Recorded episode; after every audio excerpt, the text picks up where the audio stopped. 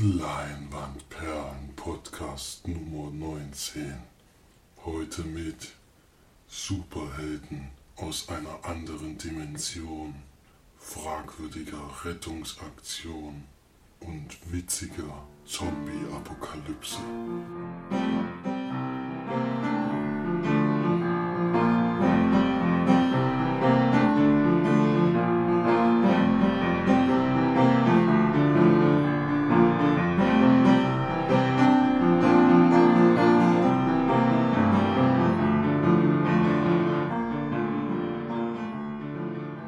Hallo und herzlich willkommen zu unserem 19. Podcast.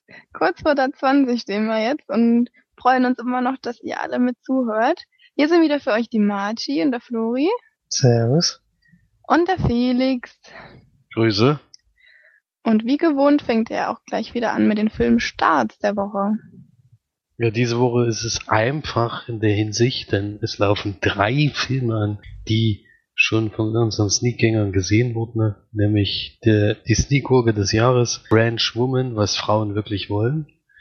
Das war, glaube ich, in der vorletzten Folge oder nee, drittletzten Folge sogar, wenn ich das noch richtig weiß. Die drittletzte war es, glaube ich, ja. Ja. Dann Ricky, wie Familie so ist, von der letzten Woche. Und der Film, der heute besprochen wird, Die Kleinen und die Bösen. Und als größter Neustart für den Donnerstag würde ich jetzt mal sagen, ist äh, der Transporter Refooled, der mit wahrscheinlich dem schlechtesten Hauptdarsteller aller Zeiten. Äh, jedenfalls sind die Kritiken, äh, nee, die. Nicolas Cage? ja, nee, Nicolas Cage ist ja der beste Schauspieler aller Zeiten. ähm, oh, stimmt, wie konnte ich das verwechseln? Oh. Der Ed Skrein oder sowas heißt er, glaube ich. Was wird er hier als erstes genannt als Schauspieler? Sieht, ähm, bisher katastrophal aus. Vor allen Dingen seine, seine Szenen in dem Trailer sind so schlecht. Es ist unfassbar, wie das Jason Statham doch noch äh, ein guter Schauspieler ist im Gegensatz zu anderen. das ist echt eine Leistung. Ist das, das jetzt hier der, der Sohn, in Anführungszeichen, von äh, Bruce Willis, oder was? Nee, nee, nee. nee. Aber ich nee, dachte, der wäre der schlechteste Schauspieler aller Zeiten, Felix. Es gibt mehrere schlechte Schauspieler Zeiten. also so ist nicht. Also den habe ich jetzt auch noch nicht in dem ganzen Film gesehen, aber in dem Trailer sieht es schlimm aus, vor allem wenn ihr irgendwas erzählt. Nee, tut mir echt leid. Also das wird wahrscheinlich mega flop, aber es ist wahrscheinlich der größte Neustart nächste Woche. Habt ihr den schon mal irgendwo gesehen? Soweit ich weiß, ist der aus einer Serie, kann das sein? Ed Ryan. Ich kenne ihn ansonsten eigentlich nicht. Diese britischer Schauspieler sehe ich gerade und der hat mitgespielt in eurem Lieblingsfilm Northman A Viking Saga. Aha. Da müsstet ihr den herkennen. da hatten alle so lange Bärte, da hat man keinen erkannt. Das stimmt, ja. Und in Game of Thrones hat er wohl auch eine Rolle. Jetzt überlege ich gerade, wer das da sein soll. Und die restlichen Filme kenne ich jetzt noch nicht. Allerdings wird er im neuen Deadpool mitspielen. Der neuen Comic-Verfilmung. Ja, also traurig, dass es der Hauptdarsteller ist, weil der sieht da so, naja. Na, bei so Deadpool spielt er aber Ryan Reynolds die Hauptrolle. Also ja, ja, nee, der Hauptrolle wird er bei Deadpool nicht spielen, zum Glück. Das äh, ja. macht zum Glück Ryan Reynolds. Und ich bin sehr gespannt, aber ich werde auf jeden Fall nicht gucken, aber bin sehr auf die Kritiken gespannt, weil der Trailer, ich ahne Schlimmes, so ähnlich wie letzte Woche bei Hitman. Ja, das war's dann zu den Neustart. Kannst du sagen, wann die sind? Nächste Woche Donnerstag. Am 3.9. Der dritte Neunte. Der hm, dritte okay. Neunte 2015. 16. Noch nicht. Na gut, dann Florian, mach mal weiter mit den Filmcharts. Auf Platz 5 ein Neueinsteiger. Vacation, hier sind die Quizworks. Da haben wir ein paar Mal vor der Sneak den Trailer gesehen und Zumindest an einer Stelle musste ich da mal lachen. Aber ob das jetzt ob die, der ganze Film lustig ist, weiß ich nicht. Platz 4 hält sich immer noch Dating Queen. Auf Platz 3 der nächste Neuansteiger, ein Film, den ich gerne sehen möchte, den ich gespannt bin, nämlich Southpaw. Das Boxdrama mit Jake Gyllenhaal und wenn Jake Gyllenhaal mitspielt, das ist ja in letzter Zeit eigentlich immer ein Qualitätsmerkmal. Den werde ich mir bestimmt anschauen. Platz zwei immer noch die Minions. Und auf Platz eins weiterhin Mission Impossible. Rogue Nation. Allerdings dieses Wochenende wirklich sehr niedrige Besucherzahlen, kann man sagen. Mission Impossible hat 100, knapp 140.000 Zuschauer und ist damit die Nummer eins. Ja, das ist ja dann ganz im Gegensatz zur Sneak, weil wir dachten ja eigentlich, dass äh, jetzt, wo die Ferien vorbei sind in Thüringen, wieder weniger Leute in die Sneak gehen. Und das hat auch aus, ja, es war strömender Regen bei uns. Und es waren trotzdem extrem viele Sneaker da. Also wir waren auch wieder im großen Saal und haben, ja, War auf jeden Fall gut gefüllt, ja, das kann man schon sagen. sehr gut gefüllt, ja. War irgendwie anderthalb Reihen frei, ganz unten. Für so ein riesen Kino, also sonst wäre ist ja der ganz große Kinosaal. Kino 1. ja, und da waren wir nämlich und da hören wir jetzt auch gleich noch mal rein, was wir da so hatten und was wir besprochen haben. Und den Audio-Take natürlich. Hallo ihr Lieben, hier sind mal wieder eure Sneaker für euch, Marci und Flori. Kurz nach 10 haben wir's. Heute ist der 24. August und wir fahren gerade bei wunderschönstem Wetter nach Hause. Es regnet schon komplett durch den Abend. War heute etwas ähm, gefährlich in die Sneak zu fahren, aber wir nehmen natürlich alle Hürden und Risiken auf uns, damit wir für euch live aus allererster Hand ähm, aufnehmen können und Filme rezensieren können. Und zwar ist es diesmal ein deutscher Film, ähm, und zwar mit dem Titel Die Kleinen und die Bösen, eine ARD- und ZDF-Produktion, was uns Arte, ach so, Arte und ZDF-Produktion. Was? Arte und WDR-Produktion? Okay, dann habe ich ist ja auch egal. Ähm, auf jeden Fall war es irgendeine komische Produktion, es uns alle aufrufen ließ in der Sneak. Und die ersten paar Einstellungen kamen auch etwas merkwürdig rüber. Aber dann wurde eingeblendet Christoph Maria Herbst und da haben wir dann doch ähm, ein bisschen aufgeatmet auf jeden Fall. Weil wir uns doch mit dem ganz gut anfreunden konnten in einem deutschen Film. Worum geht's? Christoph Maria Herbst, bisschen schwierig die Geschichte zusammenzufassen, weil das so wirr ist teilweise. Ähm, Christoph Maria Herbst spielt einen Bewährungshelfer, der einen ähm, ja, mit in mittleren Jahren gekommenen ähm, ja, Ex-Häftling quasi betreut und dessen Frau oder, oder naja, ehemalige Geliebte keine Ahnung, gestorben ist, oder? Die ist gestorben. Ach, die Oma ist gestorben, genau. Die Mutter ist abgehauen, die Oma ist gestorben.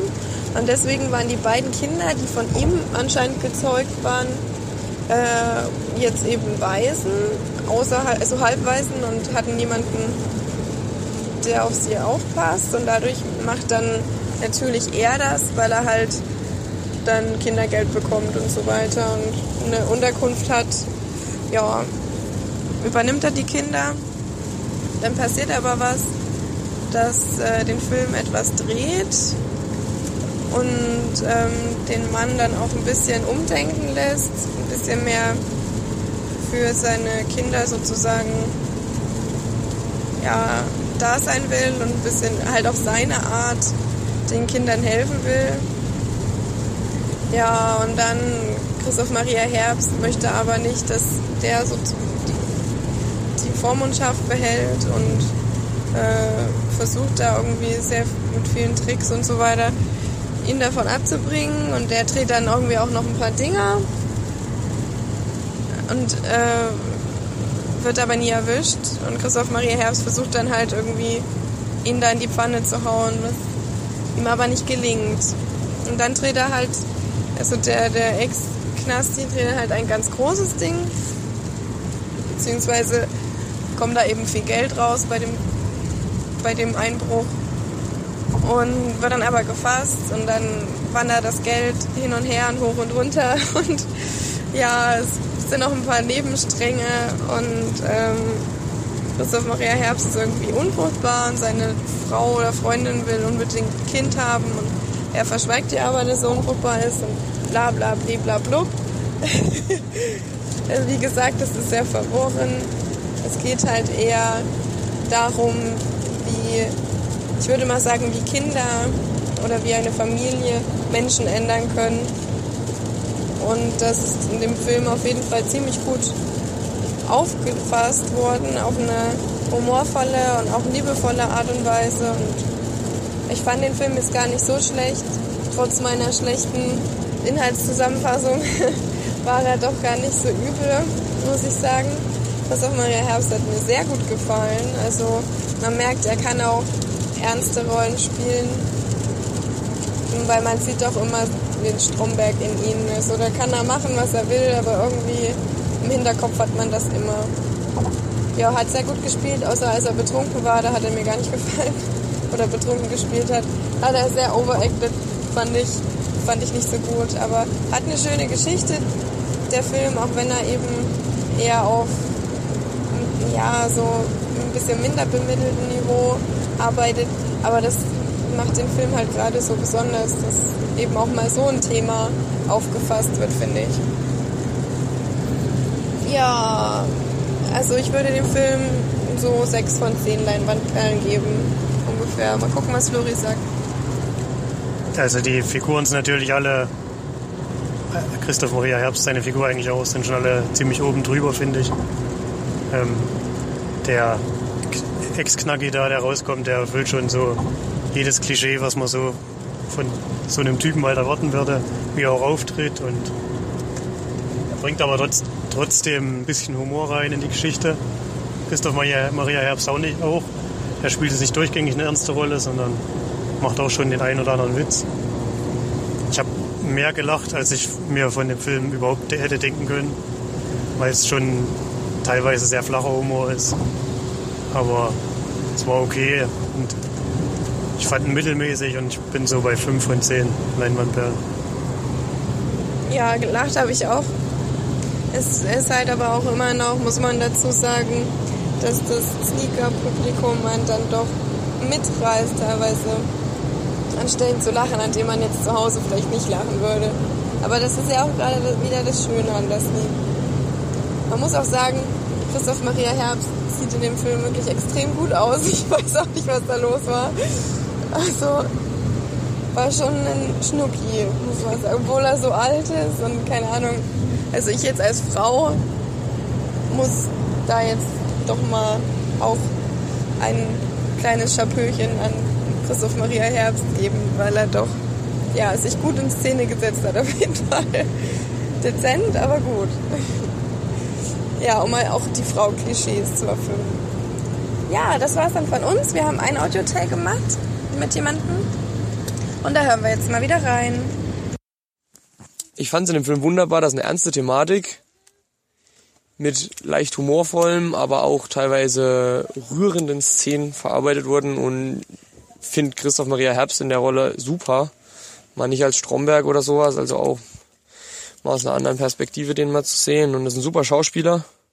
Empfehlenswerter Film. Mm, Skala 0 bis 10 würde ich so sagen 7,5. War sehr, sehr unterhaltsam. Das ist ein Film, den kann man sich Samstagabend auf der Couch mal angucken. Das war's zu Sneak.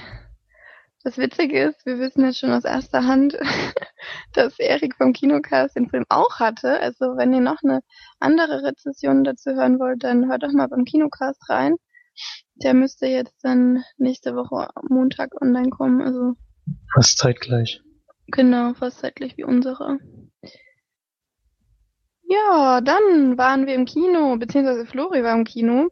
Und er hat noch einmal Victoria gesehen, die wir schon vor ein paar mm, ja, Podcasts schon mal besprochen hatten. Jetzt hat er ihn nochmal gesehen. Mal gucken, ob er nochmal was Kurzes dazu sagen will. Kann ich machen. Also der kam als besonderer Film nochmal hier in Meining, bei uns in der Nähe. Und ich wollte ihn sehr, sehr gerne nochmal im Kino sehen, weil ich noch wusste, dass der vor allem im Kino natürlich sehr beeindruckend ist durch die Art, wie er gedreht ist und vor allem durch die Soundeffekte, die einfach in so einer Dolby Surround Atmosphäre viel besser rüberkommen als sonst. Denn Victoria ist ja der Film, der nicht geschnitten ist, das heißt ein Take durchgehend über zwei Stunden zwanzig etwa. Und durch, dadurch ähm, hat er halt so einen ganz eigenes Tempo und spätestens wenn es dann, wenn dann die Spannung des Films zunimmt, ist man komplett in dem Film gefesselt. Ich kann mal ganz kurz zur Geschichte. Victoria ist eine junge spanische Frau, die in, in Berlin in einem Café arbeitet und noch nicht so richtig Anschluss gefunden hat. Und ein, an einem Abend ist sie in der Disco und feiert dort alleine. Und dann irgendwann früh geht's halt raus und wird dann angequatscht so von vier, naja, wie soll man die beschreiben? Äh, zumindest schwierigen Charakteren, würde ich mal sagen, aber trotzdem äh, findet sich sie anscheinend von Beginn an sympathisch und Voll die Assis! geht auch, geht auch mit denen mit, was man vielleicht nicht unbedingt nachvollziehen kann, aber bei der weiteren Geschichte merkt man halt, wie einsam sie ist und kann man dann schon nachvollziehen, dass sie jetzt erstmal Anfang egal ist, was das für Leute sind, Hauptsache. Sie hat ein paar, Leute, ein paar Menschen um sich. Und dann begleitet man erstmal die fünf beim weiteren Durchzechen der Nacht, könnte man sagen. Und wie sie sich halt so langsam anfreunden und sich auch so ein bisschen was anbahnt zwischen Victoria und einem der äh, vier Leute dort. Und dann gibt's einen Wendepunkt im Film und da stoppe ich auch mit der Zusammenfassung, denn ab dann wird's extrem spannend und auch dramatisch. Aber was da jetzt passiert, verrate ich euch noch nicht.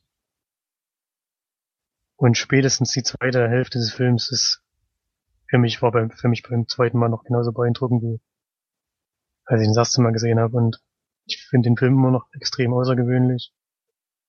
Was Felix kritisiert hatte, die erste Dreiviertelstunde, dass die ein bisschen langsam erzählt ist, das kann ich beim zweiten Mal sehen nachvollziehen, aber gestört hat's mich trotzdem wieder nicht.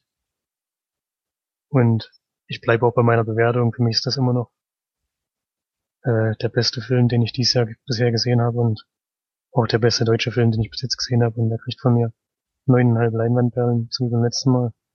Da bleibe ich auch dabei. Es ist natürlich nicht für jeden was. Wir waren, ich war mit meiner Mutter im Kino und neben uns saßen noch zwei ältere Herrschaften. Aber nur mit deiner Mutter. Ja, mit unserer Mutter natürlich. Wir wissen ja von jemand anders. Ja, das wisst ihr noch nicht. Und die zwei älteren Herrschaften haben ungefähr 20 Minuten durchgehalten und sind dann gegangen. Was man beim Anfang des Films vielleicht verstehen kann, aber die wussten natürlich noch nicht, wohin sich der Film entwickelt. Da haben sie schon einiges verpasst. Also ich kann wirklich nur jedem, der noch irgendwie die Chance hat, den Film noch im Kino zu sehen, kann ich das nur wärmstens empfehlen. Es ist schon ein Erlebnis, was man, glaube ich, nicht so oft sieht. Das kann man schon so sagen. Das reicht, glaube ich, dazu, oder? Ja, es freut mich auf jeden Fall, dass es auch beim zweiten Mal gucken noch so gut war. Ähm, ja, mir hat er ja auch sehr, sehr gut gefallen und ich heb's mir noch so lange wie möglich auf, den wieder zu gucken, weil ich ihn wirklich fantastisch fand und mir das dann mit zu oft schauen nicht irgendwie versauen möchte. Deswegen warte ich da lieber noch. und vielleicht können wir es ja irgendwann dann auch mit unserem Vater dann auch noch machen, den Film zu schauen. Das wäre auf jeden Fall cool. Im Kino wird's halt schwierig, denn der ist jetzt, also, das war wahrscheinlich jetzt die letzte Chance hier in der Nähe, vermutlich. Ja, aber das, wenn, dann müssen wir es halt zu Hause gucken. Das wird auch schon, wäre auf jeden Fall interessant, wenn man die Extras auch noch hat, denke ich. Auf jeden Fall, bei dem Film wird sich das lohnen. Hm. Gut, genug dazu. Felix kommt gerade ganz frisch gebacken aus dem Kino und hat geguckt Fantastic Four. Und da bin ich jetzt wirklich noch mal gespannt, was er dazu zu sagen hat. Ja, ich bin auch äh, äußerst gespannt, was ich dazu zu sagen habe. Also, ich äh, habe mir vorhin mal in der kurzen Vorbereitungszeit mal die Kritiken zu dem Film vorgelesen. Ich möchte gerne mal eine davon vorlesen. Nämlich, äh, der Film ist also mit Recht, wie man erfährt, eine katastrophale kommerziell, kommerzieller Rohrkrepierer, dem zu wenigstens spektakulär großen Bockmist obendrein insgesamt fehlt, was ein Film nach dem gleichnamigen Comic von Stan Lee und Jack Kirby vor allem haben müsste, um der Kunst der beiden wenigstens im Scheitern gerecht zu werden, nämlich größer. ähm, Okay, sehr schön. Du und je, das geht weiter. Also wenn man diese Kritiken so liest, dann geht das immer weiter so. Also ich bin etwas geschockt, dass äh, so so schlecht über den Film geredet wird, äh, wenn ich jetzt gerade aus dem Kino komme. Also ich hatte ja vorher schon gesehen, dass der bei IMDb, glaube ich, eine 3,9 von 10 hat, was ja schon ein Megaflop äh, vermuten lässt. Jedenfalls geht's in Fantastic Four, es ist ja keine, keine Fortsetzung von den ersten beiden Teilen, sondern es ist ein Reboot. Es werden vier neue Charaktere eingeführt, die die einzelnen Comic-Figuren ähm, ausfüllen mit äh, vier, finde ich, äh, sehr gut zusammengewürfelten äh, Schauspielern, nämlich mit Jamie Bell, den man zum Beispiel äh, kennt aus Billy Elliot, da war er noch ein kleiner Junge, dieses, dieser Tanzfilm oder Michael B. Jordan, das ist ja der einzige, der den Josh Trank von Chronicle mitgebracht hat. Und Miles Teller, den ich ja sowieso persönlich äh, sehr mag, spätestens seit Whiplash. Und die Schauspielerin Kate Mar Mara habe ich auch schon öfters gesehen in irgendwelchen größeren Rollen. Aber ich finde die Truppe ganz gut zusammengewürfelt. Ich finde nur komisch, dass die am Anfang, also die werden immer als die Kinder dargestellt, immer so gerade aus der Schule raus und ja noch, es ist das erste Studienjahr sozusagen und da sieht man schon bei den Schauspielern, die sind nicht mehr äh, so jung. also die, die Frau spielt zum Beispiel, die ist äh, 33 und die sollte halt eine 18-Jährige spielen. Oder der Jamie Bell ist, wird jetzt 30 und der sieht auch nicht mehr aus wie 18. Aber das ist ja nicht so wichtig.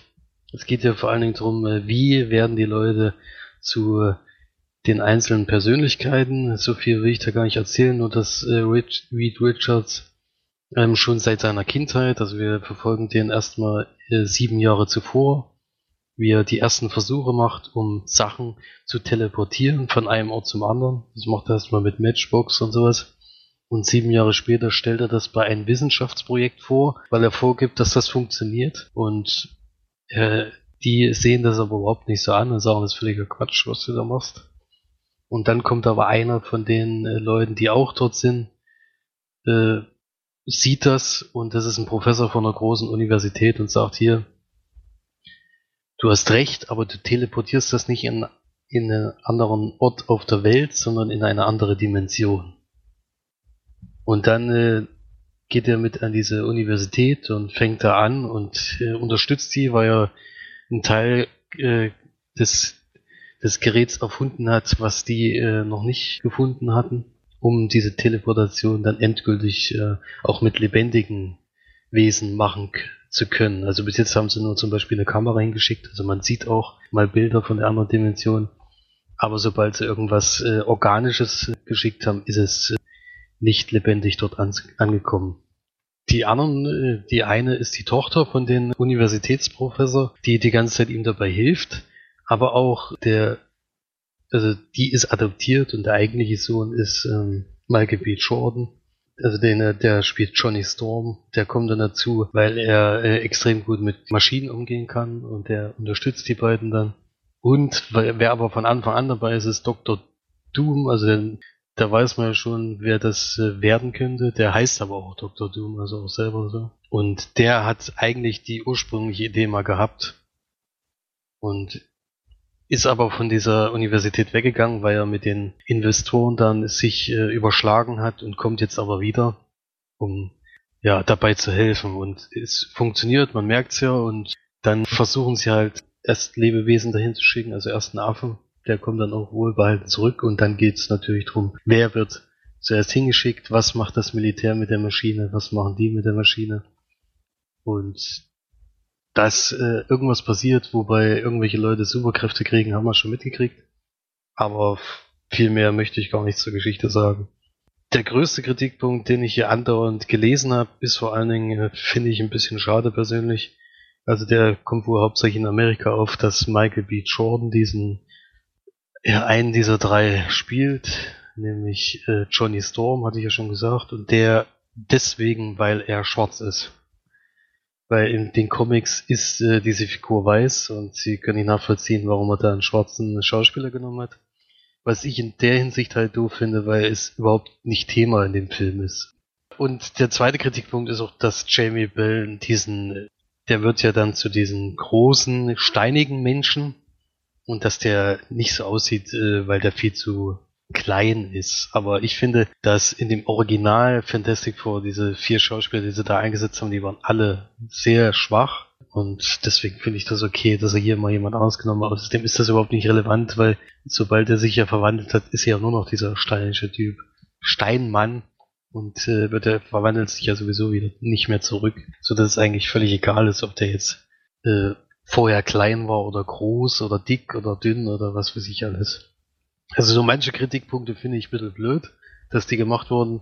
Und dass der Film so ein Mega-Flop ist, kann ich überhaupt nicht nachvollziehen, weil das ist er auf keinen Fall. Ich meine, ich bin noch ein bisschen voreingenommen, weil George Trank, der Regisseur, ja nur der Mann für Chronicle ist, für einer meiner Lieblingsfilme. Aber ich finde, dass, dass man den Film gut mit Chronicle vergleichen kann. Nur, dass er halt eine Grundlage hat, die jeder schon kennt. Das ist, glaube ich, was der, äh, was da so schlimm ist, weil bei Chronicle sind es auch nur die letzten paar Minuten, wo es richtig zur Sache geht. Und das hier ist es hier halt genauso. Es ist viel wichtiger, diese Person erstmal einzuführen. Wie kommt die damit klar mit der Geschichte, was ihm passiert ist? Es geht, ist halt nicht so wie bei Ant-Man, wo nach fünf Minuten schon die erste Action passiert. Und ich glaube, das ist auch, woran sich die Leute schon so gewöhnt haben, dass das dann für die langweilig ist, dieser Film. Denn auch bei Avengers geht's ja nur noch um eine Megaschlacht neben der anderen und das gibt's in dem Film halt einfach nicht. Dem Film geht's darum, die Leute einzuführen und die Action ist am Ende sehr kurz. Das ist auch, da kann man vielleicht mit dran kritisieren, aber für mich ist dieser erste Film erstmal eine Einführung der Charaktere und es geht noch gar nicht darum, irgendwie irgendwelche riesen Endgegner von äh, zu besiegen. Auch wenn sie das hier schon mal mit eingebaut haben, aber eher in einer kurzen Fassung. Und ich glaube, das ist schon darauf ausgelegt, dass da noch ein Film kommen soll. Aber bei diesem Misserfolg, der sich ja jetzt schon überall rumspricht und durch diese Massen an schlechten Kritiken, glaube ich, immer weiter äh, nach unten gehen, äh, wird der wohl keine Chance haben, fortgesetzt zu werden. Also der hat 200 Millionen gekostet und hat 60 Millionen eingespielt, was unfassbar wenig ist. Um aber wenn der jetzt, wenn jetzt so viel Geschichte erzählt wird und so wenig Action, verstehe ich nicht ganz, warum der jetzt so teuer ist. Ja, es ist schon, von der Aufmachung her ist es schon was anderes. Ein schönes Brett. Also der von der Aufmachung her kann ich schon verstehen, dass der so und so viel Geld. Ich weiß ja nicht, in was das Geld immer fließt. Manchmal ist es ja so und so viel Geld für das äh, Filmbudget und dann der Rest, wie viel Werbung davon schon alleine ist. Das frisst ja schon so viel Geld auf. Also da weiß ich nicht. Also man kann sicherlich ein paar Kritikpunkte an dem Film finden, finde ich auch völlig okay, aber diesen mega, das als Fantastic Fail wird das ja jetzt genannt, also das ist für mich äh, völlig übertrieben. Also, nee. Da fand ich Ant-Man viel schlechter. Thor finde ich viel schlechter und Captain America ist ja für mich kein Superheld, das ist einfach nur ein Typ, der in äh, US-amerikanischen Flagge rumrennt und denkt, er hat ein Schild dabei und kann damit alle Kugeln abwehren. Ähm, äh, da muss ich ganz ehrlich sagen, bin ich ein bisschen geschockt über diese wahnsinnige Boshaftigkeit über diesen Film. Er ist kein äh, Film, den ich jetzt empfehlen, äh, unbedingt empfehlen, wo ich sage, geht da jetzt alle rein oder sowas. Aber für die Leute, die gerne solche Superheldenfilme gucken und die viel lieber mit den Personen ein bisschen äh, in Kontakt äh, treten wollen, anstatt dass zwei Ameisen gegeneinander kämpfen und sich gegenseitig mit Strahlen da abwehren, der sollte sich vielleicht lieber den Film angucken als die normalen Marvel-Verfilmungen. Das ist ja mal von einer anderen Firma produziert, ist ja nicht von Disney. Und das merkt man schon, dass da die Herangehensweise ein bisschen anders ist. Was aber anscheinend die falsche ist, wenn man so sieht. Also ich gebe dem Film sieben von zehn Leinwandperlen. Und mir hat das Spaß gemacht. Ich war zufrieden. Und also, ja, also ich würde euch trotzdem den empfehlen, trotz dessen, dass es so schlecht war. Euch beiden vor allem, ich glaube, March würde besser gefallen als die letzten Comic-Verfilmungen, die sie gesehen hat. Und bei Florian bin ich mir ziemlich sicher, dass er ihn auch besser findet als Ant-Man, aber das ist ja auch keine Kunst. Aber vor allen Dingen besser findet als die letzten Comic-Verfilme, und da hast du ja schon öfters gesagt, dass du in nächster Zeit eigentlich keinen der Filme nochmal sehen willst, weil es dann doch immer wieder das gleiche ist. Da kann ich dir schon mal sagen, das hier ist nicht das gleiche wie das andere. Das ist eine ganz andere Herangehensweise. Mhm. Könnte man vielleicht sagen, dass wir sowieso Filme lieber mögen, die ein bisschen Tiefgang haben, als der Einheitsbrei, der im größtenteils immer vorgesetzt Ja, es ist vor allen Dingen, was Marvel uns immer wieder vorsetzt, also Disney in diesem Film, das ist ja dann doch immer wieder die, die gleiche Herangehensweise und das ist, ich meine, ich will jetzt nicht sagen, dass da jetzt so viel Tiefgang ist, dass man sagt, ja, die Personen werden stundenlang eingeführt, so ist es nicht, aber man bekommt halt so ein bisschen mit, wie die, dass es bei den einen halt äh, Freude bereitet, dass er jetzt irgendwelche Fähigkeiten hat und bei den anderen, äh, der bricht da drunter und zusammen und was weiß ich. Also es ist ganz anders als sonst. Es gibt nicht so eine, bei Ant-Man hat mich ja damals auch gestört, dass der so selbst überzeugt von sich die ganze Zeit war und eigentlich gab es nie irgendwie so eine dramatische Szene oder so eine, ja, wo er sich selber mal hinterfragt, das gibt's da halt einfach nicht, weil das sind einfach Superhelden und die sind die größten und das ist hier halt nicht so. Naja, ich werde mir vielleicht mal angucken, aber Du musst nicht im Kino gucken. Also ich glaube, das ist Ja. auch einer der wenigen Kino, äh, Comic-Verfilmungen, wo ich jetzt sagen würde, den musst du nicht im Kino gucken. Ich finde zwar, dass die, der schön anzuschauen war und auch vom Soundtrack her und alles, war alles okay. Aber dadurch, dass der nicht diese mega opulenten Szenen hat, kann man den auch äh, zu Hause mal auf Blu-ray ge genießen. Denke ich. hm, das werde ich dann wahrscheinlich auch mal machen, oder? Wenn er irgendwann auf Netflix ist, dann da. Dann spätestens da. Also kann man, kann man gucken. Hoffentlich machen sie das nicht an dem Regisseur fest. Das wäre sehr schade. Ja, es gab, ja, was ich letztens, was ich bei der Einkritik auch gelesen habe, ist, Josh Trank ver verspielt alle seine Pluspunkte mit einem Film und wird hoffentlich nie wieder einen Film machen. Also tut mir echt leid. Also solche Aussagen sind einfach unprofessionell. Hm. Weil jeder Regisseur hat auch irgendwann mal einen schlechten Film oder was. weiß ich. Da muss man dann nicht ankündigen, dass der keinen Film mehr machen sollte. Also Das das sind ist völlig- Kritiker, völlig an der labern Realität halt. vorbei. damit sie ist- irgendwie Aufmerksamkeit bekommen, machen sie halt Ja. extrem. Ja, aber ich meine, wir sind ja eh dieses Jahr eher die, die nicht in den Hype-Sachen immer so gute Wertungen abgeben wie Jurassic World oder Minions. Und dafür dann die, die überall durchfallen, die gefallen uns dann. Hm, so ist es halt manchmal. Naja, naja, So? March ist dran. witzig. Genau, ich bin dran. Ich bin dran, yeah! Okay, ähm, ich habe jetzt nämlich auch einen Film geguckt, auch im Kino. Und zwar habe ich Jurassic World gesehen. Den hat ja Felix schon geguckt, ne? ja. Genau, und ich habe mir jetzt auch geschaut. Ist ein Film von 2015 natürlich. ähm, geht ein bisschen über zwei Stunden. Regie hat Colin Trevorrow. Wird er so ausgesprochen? Trevorrow gemacht. Weiß ich jetzt gar nicht. Hat er irgendwelche Filme gemacht, die nennenswert sind? Vielleicht? Kann ich dir nicht sagen. Okay, nee, ist auch egal. Falls euch da was einfällt, könnt ihr ja kommentieren. Hahaha. so, in der Hauptrolle Chris Pratt, den wir ja alle kennen und lieben aus. Ähm, wisst schon alle, was ich meine? Guardians of the Galaxy. Guardians of the Galaxy, ich habe nur einen Namen vergessen. Den Film fand ich auch gut. ähm, ja, Bryce Dallas Howard und so ein paar Leute. Der, der eine, der uns ähm, in Kings of Leon sehr gut gefallen hat, der Junge, der da die Hauptrolle spielt. Spielt er auch wieder mit, aber komischerweise. Kings of Summer er meinst du, glaube ich. Was habe ich gesagt? Kings of Leon. die, singen, die singen mehr als die Schauspieler. Scheiße, was ist mit dir heute los? Witzig. Nee, Kings of Summer meine ich natürlich. Also Kings of Leon kann man sich auch gerne anhören. Ein kleiner Zwischen, Zwischenhype reingeworfen. Die Schauspieler können wissen wir aber nicht. Denk's eher nicht, obwohl der, der Frontsänger ein bisschen aussieht wie Ashton Kutcher. Aber na gut. Ähm, Kings of Summer meine ich natürlich, obwohl er jetzt hier in dem Film irgendwie einen 16-Jährigen spielt oder noch jünger. Und der ist ja mittlerweile schon Mitte 20, glaube ich, Anfang Mitte 20. Und der hat wirklich so ein Gesicht wie so ein kleiner Bubi. Man nimmt ihm das voll ab, dass er so jung ist. Ich, mit jedem Film habe ich das Gefühl, wird er jünger. ich weiß auch nicht. Der tut mir ein bisschen leid, aber irgendwann ist er bestimmt auch erwachsen. Der ist auch nicht, der ist auch nicht schon erwachsen. Ja, Irgendwann ist er vielleicht auch schon her. groß. Irgendwann der schon er Bartwuchs hat? Ganz, naja, haben wir ja gesehen bei Kings of Summer. Hm. Bisschen, Den ja. Schnauzer kriegt er auf jeden Fall hin, obwohl er nicht unbedingt toll aussah, aber naja. Ja, ähm, worum geht's? Es ist natürlich bisschen angelegt an Jurassic Park. Es geht darum, dass ein, auf einer Insel ein riesengroßer ja, Park, äh, also ist schon offen über äh, mit mit natürlich mit Dinosauriern.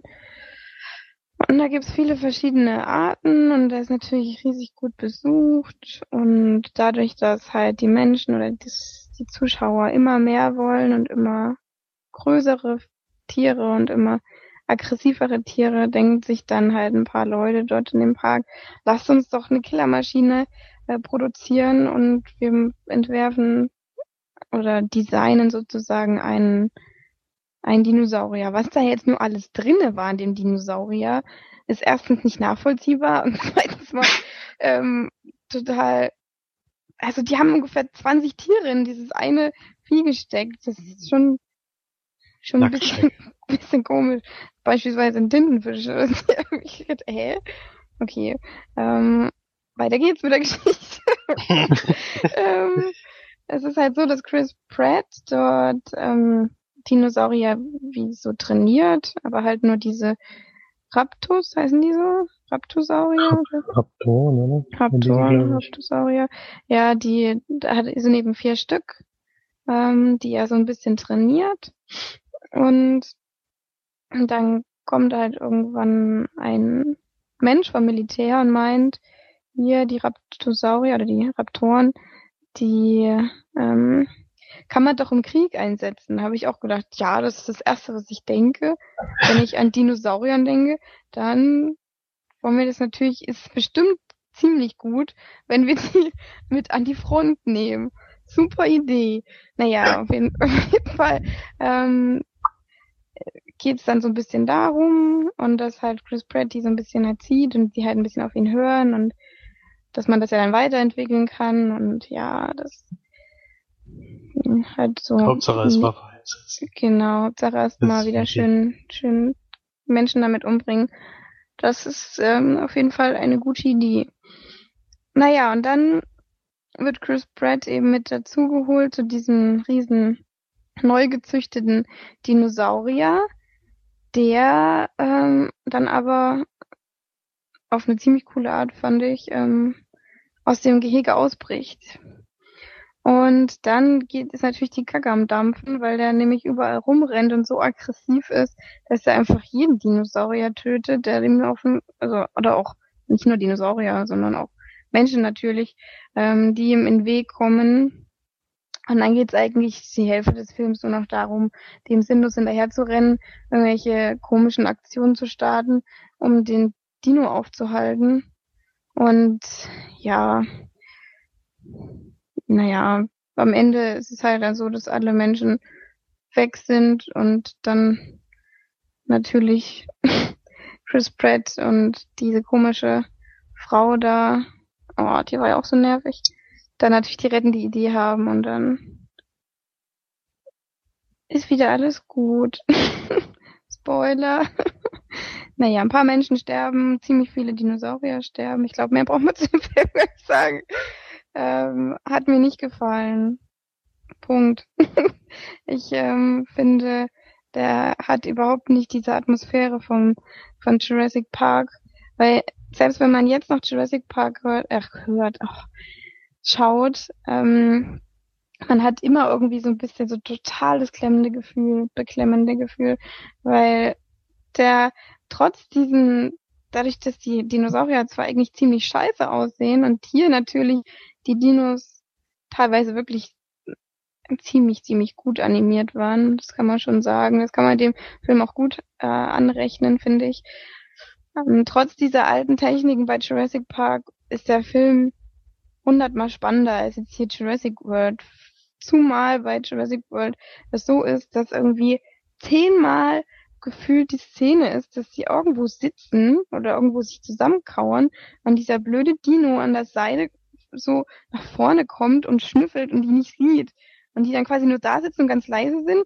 Und diese, diese Szene kam bestimmt fünfmal in dem Film oder so. Das hat, das war so bekloppt, als ob es irgendwie dann nur eine beklemmende Situation geben würde, bei, bei, wenn da so ein Dino da ist. Nur wenn man da hockt und der, man sich unter einem Auto versteckt und der halt vorbeiläuft und schnüffelt. Also, Gerade Ja. weil das ist, gerade weil das ja auch eine Szene ist, die schon in Jurassic Park vorkommt. Also mm, ja, haben eben. sie auch völlig was Neues einfallen lassen.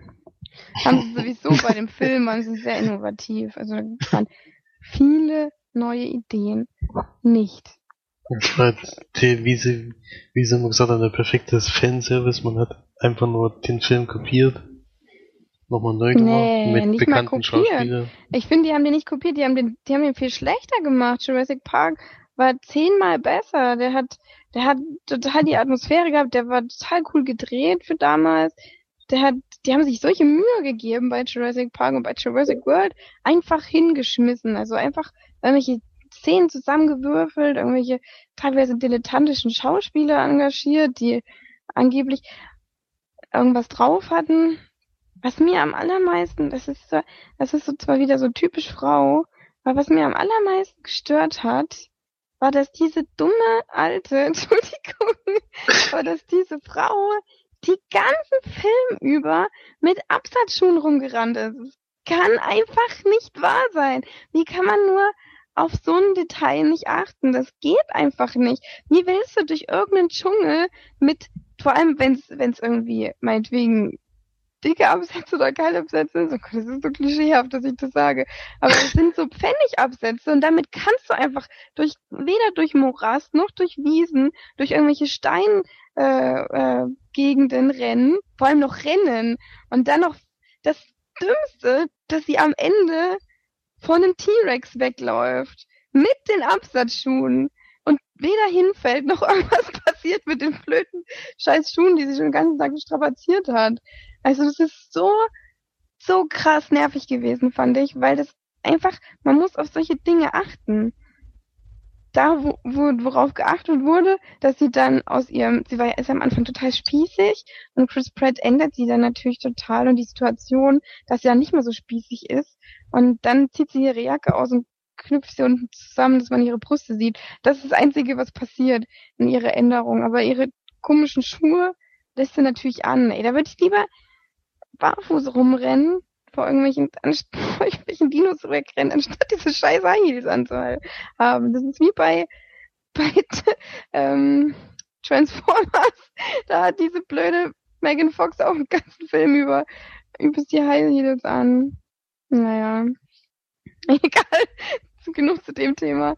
Ähm, es war doch oft sehr, ich weiß nicht, dass ich bestimmt fünf Minuten über die Absatzschuhe weggeschafft habe. Muss auch mal sein. Man muss auch ein paar Klischees erfüllen, aber naja, gut. Ähm, war allgemein ziemlich schlecht gemacht, fand ich. Also keine, keine neuen Ideen. Ähm, diese Raptoren waren echt ziemlich cool animiert und hatten auch, ich mag das halt, wenn solche Dinos dann, wenn man merkt, wie bei Tieren eben auch, ne, dass sie nicht einfach nur nur da sind, wie bei Jurassic World war das ja, ach, Jurassic Park war das ja so, die waren halt einfach alle böse und hatten halt alle keine, keine Charakterzüge oder so. Und bei diesen ähm, Raptoren hat man das halt gesehen oder gemerkt, dass da, dass die halt auch ein bisschen, ein bisschen intelligente Tiere sind und dass man da, ähm, dass die, wenn man mit ihnen gut umgeht, ja auch ein bisschen Charaktereigenschaften entwickeln können. Das fand ich cool. Das war bei Jurassic Park auf jeden Fall nicht so, aber hat mir doch sehr gut gefallen. Ja, Punkte? also ich würde den Film, oh, das ist richtig schwer, das drei von zehn Leinwandperlen geben. Gleiche Bewertung. Bam. Bam. Ganz schön Ja. enttäuschend, muss man schon sagen. Ja, war schon eine Katastrophe. Wieder mal. Das war echt schlimm, ja. Das ist, vor allen Dingen dadurch, dass es so ein mega Erfolg ist, ist es echt erschreckend, wie schlecht der Film eigentlich ist. Ja, das kann ich zum Beispiel nicht verstehen, dass der so gut ankommt. Keine Ahnung warum. Gerade die Leute, die Jurassic Park mögen, müssen eigentlich von dem Film extrem enttäuscht sein. Meiner Meinung nach. Die gucken aber halt alle, die sind vielleicht auch enttäuscht, aber es rennen halt erstmal alle rein. Das ist ja das. Da Hm. guckt man wahrscheinlich nicht so auf die Kritiken, dann denkt man sich, Jurassic Park fand ich total cool. Jetzt muss ich den neuen Teil sehen und es ist ja auch gut, wenn sie reingehen und sich eine eigene Meinung bilden, aber enttäuscht werden, glaube ich, viele gewesen sein, denke ich. Ja, vor allem auch wieder diese klischeehaften ähm, äh, Figuren wie Chris Pratt, der total übelste Macker und voll der Aufreißer Ich und er weiß auch, genau, dass wie es geht. echt jetzt verheizt wird in, in Hollywood. Das ist echt schlimm. ja, ich glaube Der sollte echt aufpassen, was er jetzt demnächst für Rollen annimmt. Das war wieder so, so charakter, äh, charakterlos, diese Figur, die da spielt. Also so richtig, oh nee, so Klischee an Klischee an Klischee. Mhm. Weil Das ist wirklich, da macht er sich halt- da, die gute Leistung in Guardians of the Galaxy, macht er sich kaputt mit sowas. Ja, gut, aber es ist halt, man kriegt halt dafür relativ viel Geld, ne? Ja, das glaube ich auch. Also, der hat ja schon angekündigt, dass er in Fortsetzungen auf jeden Fall wieder mitspielen wird. Und es wird ja Fortsetzungen geben, deswegen. Da bin ich dann mal gespannt. Da bin ich wirklich mal gespannt, wie da dann die Besucherzahlen sind. Wenn viele enttäuscht waren vielleicht, ob die sich dann wirklich ja neuen nicht, Teil viele angucken. enttäuscht waren. Keine Ahnung. Wir Ja, waren je- enttäuscht, ja. Ja, aber es gibt schon viele schlechte Gelder, machen gehört. Ja. Ja, zu Recht aber auch. Naja. Also war kein, kein besonders toller Film. Die Frau ist halt auch wieder so das komplette Gegenteil zu ihm und er ändert sie halt so, dass sie, äh, ach, Zu ihm passt. Ja, das ist irgendwie, Innerhalb von zwei Stunden passt es nachher. Ja, ist auch die Kinder sind kein, oh, ja, unfassbar, was die da für Dialoge aufgeschrieben haben. Das ist wirklich, oh nee, das ist schlimm. das stimmt. Das stimmt. Na gut, haben wir genug gemeckert. Kein toller Film, hat uns allen nicht gefallen. Ja, dann haben wir The Descent geschaut. The Descent 2 meine ich natürlich. Wer wollte jetzt darüber sprechen? Das habe ich vergessen. Der Florian ist da prädestiniert dafür. Erstmal kann man ja, Ja. sagen, dass March den ersten Teil nachgeholt hat.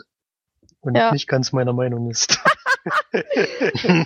Oh nee, ich habe echt, ich habe mir ist wieder eingefallen, wieder, dass ich den Film geschaut habe. Ich wusste auch noch, ähm, dass ich ihn nicht ganz so gut fand wie du, Flori. Aber dass ich ihn, dass es so ein Scheißfilm ist, entschuldige, aber dass ich, dass ich den so abgrundtief kacke finde, hätte ich nicht gedacht. Vor allem das, weil du dem Film halt neun von zehn Punkten gibst oder Lemon Und ich dann gedacht habe, naja, dann kann er ja, kann eigentlich gar nicht so schlecht sein. Es ist so schlecht nicht, aber doch, es geht.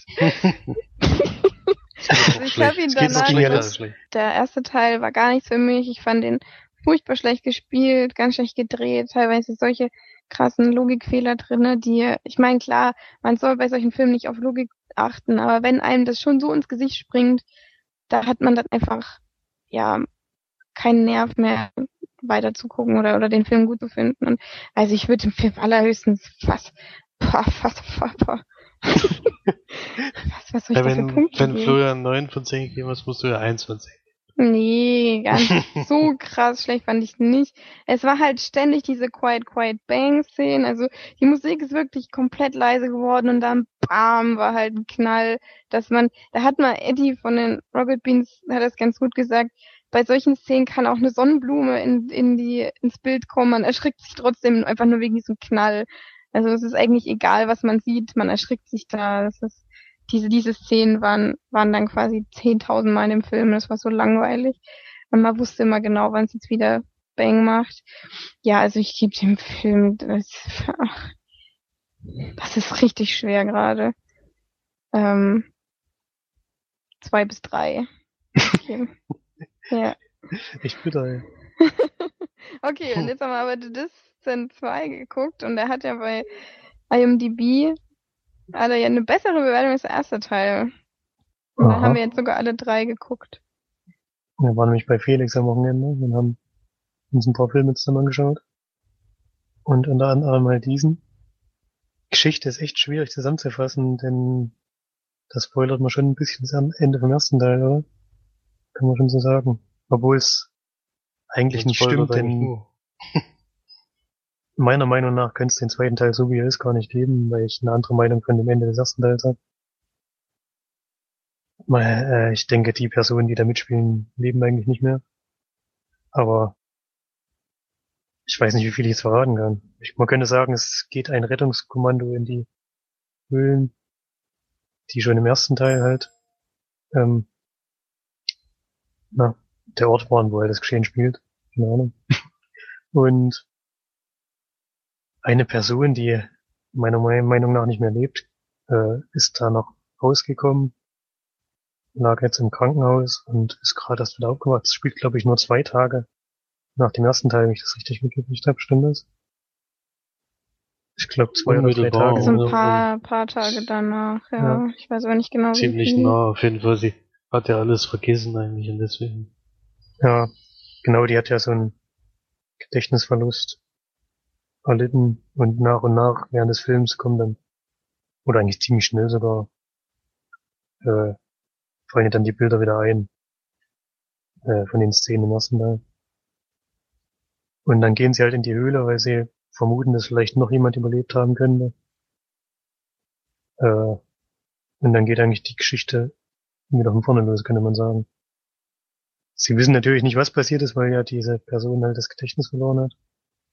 Und erst nach und nach kriegen sie wieder mit, was da unten so abgeht. Das habe ich ja beim ersten Teil, glaube ich, nicht verraten, deswegen verrate ich sie jetzt auch wieder nicht. Was mir ja bei dem, bei dem ersten Teil vor allem so gut gefallen hat, ist die Atmosphäre, die bei March anscheinend überhaupt gar nicht angeschlagen hat. Dieses Beklemmende und diese Enge überall und schmale Gänge und natürlich passiert da irgendwann mal was und also dass es da mal einen Knall gibt und dass man sich mal auch mal erschrecken soll. Gut, das kann man wahrscheinlich bei jedem zweiten Horrorfilm, könnte man das, das jetzt kritisieren. Das finde ich halt ein bisschen schwierig. Und der zweite Teil hat mir nicht so gut gefallen wie der erste, bei mir zumindest ist es so. Weil er halt nichts Neues macht, sondern eigentlich eins zu eins den ersten Teil kopiert. Und ich fand ihn auch nicht so spannend. Also bin da vielleicht bei sechs von zehn Leinwandperlen so jetzt keine, kein besonders schlechter Film und er hat auch seine Schockmomente und ähm, deswegen würde ich ihn jetzt nicht schlechter werden. Ich denke, das war ganz okay. Was denkt ihr denn so? Sechs von zehn Leinwandperlen bei The Distant 2? Ja,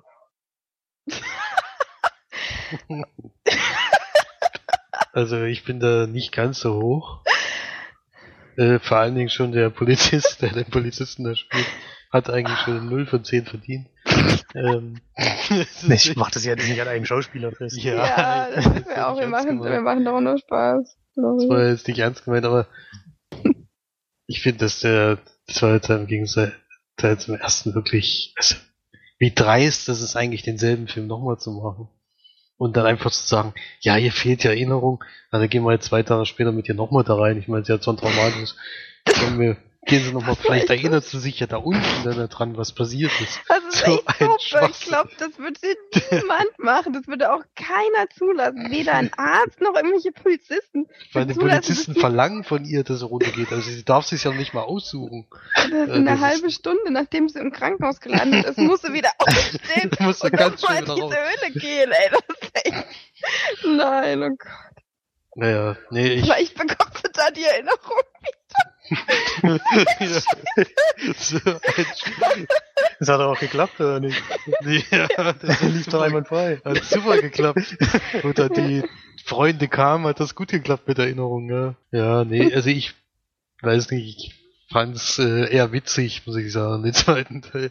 Ich glaube, das ist nicht ganz Sinn des Films, aber ich weiß nicht, das war eine 1 zu 1 Kopie des ersten Teils und das ist schon schwach. Und ich finde ja immer diese Überleitung in, ich verlange von der Geschichte wirklich nicht viel bei Horrorfilmen, ist klar, aber wenn dann die Überleitung wieder ist, ja, sie hat keine Erinnerung, ach komm, jetzt gehen wir nochmal dahin, das ist mir einfach zu wenig. Das ist Und- echt, das ist so... Und das ist wirklich, es, ich hätte, man könnte diesen ersten Teil gucken und könnte einfach das Ken 2 drüber schreiben oder Descent 2, das ist eigentlich, also ich weiß nicht, gibt keine, der erste Teil ist, der erste Teil ist viel besser als der zweite. Das kann man auch nicht machen. Der, es gibt keine nennenswerte Änderung in dem Film, es wird eins zu eins das nochmal gemacht, was es schon mal gab. Ich verlange nicht viel von der Fortsetzung, vor allem bei Horrorfilmen nicht, aber das ist schon eher lächerlich gewesen. Deswegen zwei von zehn. Leinwandperlen. Das Krasse ist ja, dass bei dem Film sogar teilweise die Szenen vom ersten Teil nochmal genommen werden. Also das wenn, ist die, wenn eigentlich... die Erinnerungen wiederkommen, ja, aber das ist ja ein Stilmittel, was jetzt nicht. Nein, nein, nein, nein. Ich meine von der Inszenierung, dass sie wie, wie beim ersten Teil sind. Teilweise. Also, dass sie das, wenn Leute, na, ich kann das ja jetzt nicht alles, alles erzählen, aber es gibt auf jeden Fall ein paar Szenen, die man im ersten Teil findet, die man im zweiten Teil quasi wie nochmal gedreht wiederfindet, weil das genau dasselbe ähm, Szenario ist. Die Viecher kommen genauso. Da, wo die sich halt auch zum Beispiel verstecken, das war im ersten Teil genau dasselbe. Und im zweiten Teil kommt es gleich nochmal. Und das, da denke ich mir auch so, warum muss man denn den zweiten Teil drehen, wenn der genauso ist wie der erste Teil? Also das äh, variiert quasi nur am Ende. Das, das Einzige, was anders ist, ist das Ende. Ja. Und das war schon, ja, war schon, ich weiß nicht, was ich dazu sagen soll. Ja, für eine Fortsetzung wie- wie ist das schon Felix- zu wenig. Wie es Felix schon gesagt hat, den Film, den, den ersten Teil konnte man ja wenigstens ein bisschen ernst nehmen, teilweise, und sich gruseln. Im zweiten Teil kam überhaupt kein Gruselfaktor auf. Man hat, ich fand, ich habe keinen einzigen, da waren selbst diese, die Flori vorhin schon genannt hat, diese beklemmenden Szenen waren gar nicht dabei.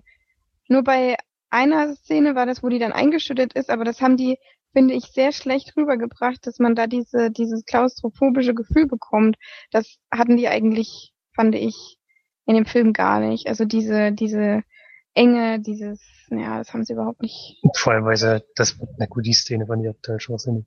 Dass sie die ganze Zeit sagen, hier, wir graben dich raus, wir graben dich raus. Und dann sagen sie, ja, das wird nichts, du kommst hier nie wieder, kommst hier nie wieder raus. Das ist Dann wird's brenzlig. einzeln, Und dann wird's brenzlig und sie klettert einfach selber da raus. Nee, Ohne das, das ist noch nicht mal, das ist noch nicht dabei das Beste gewesen. Das Beste fand, ich hol dich auf jeden Fall hier raus, dann nimm du einen Stein runter und dann beim zweiten schaff ich nicht. Tut mir leid. Eigentlich so Stein weggenommen. Nee, es wird nichts. Das, Das ist wirklich, ist das war eine der Szenen, wo ich so lachen musste. Da, Ja. spätestens da war es dann echt endgültig vorbei. Ja, wenn ich jetzt so drüber nachdenke, es waren schon ganz schön schwachsinnige Szenen dabei. Es kommen, es kommen immer mehr dazu, also. 6 von 10, 6 von 10, nee. Na, was Also- mir halt bei den Filmen gefällt, ist die Atmosphäre, das habe ich auch gesagt. Und der Drehort halt, also, den finde ich schon. Aber das ist doch genau dasselbe wie beim ersten. Na, nat- natürlich ist es gleich, aber wenn es einem beim ersten Teil gefällt, dann ist es doch beim zweiten Teil dann genauso. Na, aber wenn das ein kompletter Abklatsch vom ersten Teil Das ist. habe ich auch kritisiert, dass es eigentlich der erste Teil nochmal ist. naja, Aber deswegen aber kann ich jetzt nicht, kann nicht sagen, Triot gefällt mir und die Atmosphäre gefällt mir, aber dafür gebe ich keine Punkte, weil es das im ersten Teil auch schon so war. Dann kannst du drei Punkte geben. okay, nein, ist ja egal, ist ja deine Bewertung ist ja auch in Ordnung. Aber ich gebe da auch nur zwei von zehn Leinwandperlen. Also der war auf jeden Fall schlechter als der erste. Ähm, aber dadurch, dass ich den ersten schon so schlecht bewertet habe. Hättest muss jetzt eigentlich eins von zehn geben müssen, du hast den ersten. Nee, da habe ich jetzt zwei bis drei gegeben. Also drei. Und jetzt Ja. gebe ich zwei glatt. Nein, Nee, es ist schon, halt schon ziemlich lächerlich. ist ja, Das ist ja auch völlig okay. Es ist ja auch, ich finde es ja auch nicht schlimm. Es Es wird ja auch sowieso alles in immer bei Ordnung. uns sein, dass wir immer unterschiedlicher Meinung sind. das kommt immer öfter vor, habe ich das Gefühl. Naja, gut, bei den meisten Filmen Jurassic Park sind wir der äh, Worlds denk, wirst du, denke ich mal, mit einstimmen bei uns. Also wir haben so Weiß ich. viel Grütze am Wochenende geguckt, wo wir eindeutig Wo wir alle auf wussten, einer- dass es schlecht ist. auf einer ähm, Ebene waren. Also das beispielsweise Die besprechen wir ja schon extra gar nicht, damit man damit doch. Beispielsweise die Bestimmung 2, worüber du ja jetzt was sagen willst, Flori. Ich schon wieder? Nee, ich war da gerade eben dran. Hä, aber du wolltest doch die Bestimmung 2 machen. Ja, dann macht halt Felix gesagt. Flori. Äh, Felix kann ich machen. ich bin raus. dann Wenn's halt Flori- Flori. Wenn's Flori nicht macht, dann macht's halt Flori. Oh Mann. Die Bestimmung 2, äh, wir haben ja noch nicht über den ersten Teil gesprochen. In dem Podcast, aber ihr hattet ja den damals in der Sneak gesehen und nachdem auch eure Beschreibung und eure Bewertung so wahnsinnig hoch war, habe ich mir den natürlich auch auf Blu-ray damals ausgeliehen und geschaut und war da gleicher Meinung mit euch. Leute, die rumrennen und aus Zügen springen und Laternen hochklettern sind ganz toll. Felix, Und- äh, manchmal merkt man nicht so, dass das Ironie ist, was du sagst. Also bitte beton noch mal, dass der Film extrem schlecht war, okay? ja, nee, es ist ja viel lustiger so, wenn man es nicht weiß. Aber man merkt es ja wahrscheinlich gleich am zweiten Teil, dass da, da geht's nämlich genauso weiter. Das Wir war aber noch ganz, die Ausgangssituation war eigentlich ganz witzig, weil Felix hat den Film eingelegt und ich saß mit auf der Couch und äh, Felix hat die, da liefen halt vorher Trailer, die haben wir noch angeguckt und dann ähm, ging es halt so langsam zum Ende zu, wo das Menü dann angezeigt wurde und Felix schaltet halt schon den Computer, äh, den, den Fernseher um, dass ich nicht sehe, was im Menü für, für einen Filmtitel steht. Ich habe gesagt, ihr werdet mich sowieso hassen, wenn ich den Film Ja, er hat dann gesagt, ich frage halt so, warum machst du denn jetzt weg? Warum schaltest du um? Und er so, ich warte jetzt, bis alle kommen, weil sonst wirst du mich hassen, wenn du siehst, was Film das ist. Und ich habe es auch total schnell äh, rausgefunden. Ich weiß Nee, gar das nicht, war auch nicht ganz so warum. schwer nach dem Anfang. Nee, das war ja noch vor dem Anfang, bevor sie überhaupt losging, hab ich irgendwie. Na, ist egal, auf jeden Nee, es Fall. kommt ja direkt diese, äh, wo Kate Winslet erstmal was sagt. Ach, wo Kate Winslet was sagt, genau. Und dadurch, Hm. dadurch hatte ich dann. Da äh, wusste man es gleich. Ich hatte auch gehofft, dass sie es erstmal nicht merkt und dann erst nach einer gewissen Zeit den Ausraster kriegt, aber ja, wir waren beide so begeistert von diesen, von diesen, alle drei. alle drei begeistert vom ersten Teil. Und ich hatte einfach nur, ich habe ja schon erwähnt, dass es gerade schwierig ist, äh, Filme zu finden, die ja gerade aktuell sind und auch noch äh, Leute interessieren könnten. Es gibt viele so Direct-to-DVD-Sachen, die aber mit ein oder zwei Sternen wegkommen. Die leicht dann nicht aus und hab dann doch mal den Film draufgetan. Aber dass der natürlich genau an dem Wochenende zugeschickt wird, wo Marge und Florian zu Besuch sind, da muss ich dann solche, zu solchen Mitteln greifen, damit es überhaupt zum Start des Films kommt. Weil sonst wäre es ja schon vorher wahrscheinlich vorbei gewesen. Und wir haben es ja dann auch geguckt. Also so ist nicht. Wir hatten sowieso mit dem Film dann ein bisschen Abwechslung auch, weil bis dahin äh, war alles ziemlich horrorlastig. Vor allem nur überragende Horrorfilme. Nur überragende. und naja, es gibt halt, man muss auch ehrlich zugeben, inzwischen gibt es auch keine Horrorfilme mehr, die wir nicht kennen, die gut sind. Wir können ja noch die schlechten gucken, weil es gibt keine guten mehr, die man Na, noch ganz nicht auch nicht sagen, aber. Also wenn man, es kommen ja nicht viele gute. es kommen ja nicht so wahnsinnig viele gute, deswegen. Also, jedenfalls weiß man ja, wie der erste Teil so ein bisschen ausgeht. Ich will jetzt nicht auf die Story direkt eingehen.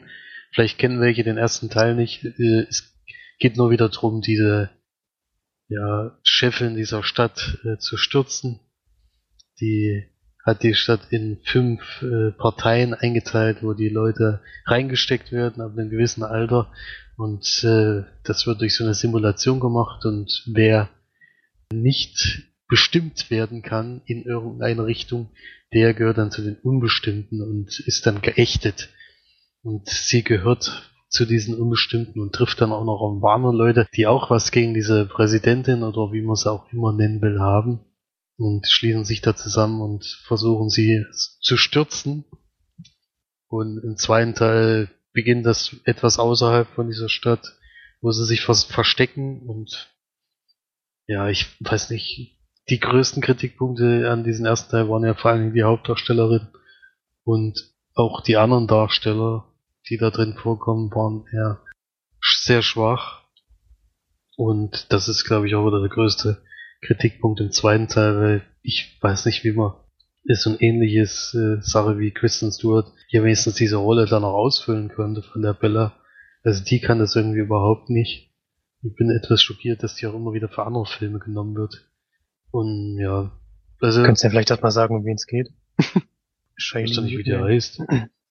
Was? Shailene Woodley. Ja, die aus ersten Teil und äh, aus einer, das Schicksal ist eigentlich so Verräter.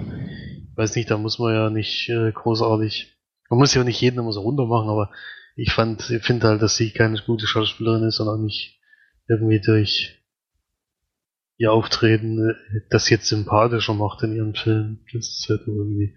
Da spielt sie halt auch wieder so eine, naja, Klischeefrau, Anführerin, die, also man könnte es vielleicht ein bisschen vergleichen mit Tribute von Bahnen vom, von der Ausgangslage her, aber da ist noch ein himmelweiter Qualitätsunterschied. Und ja, weiß nicht, was ihr dazu sagen wollt. Keine Ahnung. Für mich ist das eine der schwächeren Fantasy-Buchverfilmungen nach Tribute von Panem, also weit hinter Tribute von Panem. Aber Maze Runner sehe ich zum Beispiel auch noch vor, die Bestimmung. Ja, da, Schmarren war das. da würde ich auch nur mitgehen. Ja, es ist das Schlechteste, was ich seit langem gesehen habe. Ähm, Finde ich sogar Percy Jackson besser oder so. Oh, da hast du den zweiten Teil mal gesehen. Da habe ich nur den zweiten Teil gesehen. Der zweite Teil ist auch ziemlicher Murks, aber naja, gut. ja, aber das ist nicht so schlecht wie die Bestimmung, auf gar keinen Mhm. Fall. Da ist wenigstens noch ein bisschen Innovation dahinter. Die Bestimmung, finde ich, ist ein kompletter Abklatsch von dem Anfang von Tribute von Panem. Und das kann ich einfach überhaupt nicht nachvollziehen, dass dann sowas gehypt wird und vor allem diese schlechten Schauspieler. Also wirklich diese Shailene hat echt das äh, schauspielerische Talent von Till Schweiger und Nicolas Cage, weil sie einfach nur ein Gesicht machen kann, mehr nicht. Und das war schon im ersten Teil so, es war im zweiten Teil wieder so. Ähm, das Schicksal ist Emilis Farida habe ich nicht gesehen, habe ich auch nicht vor, weil ich die einfach nicht sehen kann. Ich kann die nicht ernst nehmen. Die sieht auch so, oh, nee, sieht einfach doof aus und die guckt immer gleich und blöd. ja, nee, der ganze Film war auch Quatsch. Einfach ganz großer Quatsch.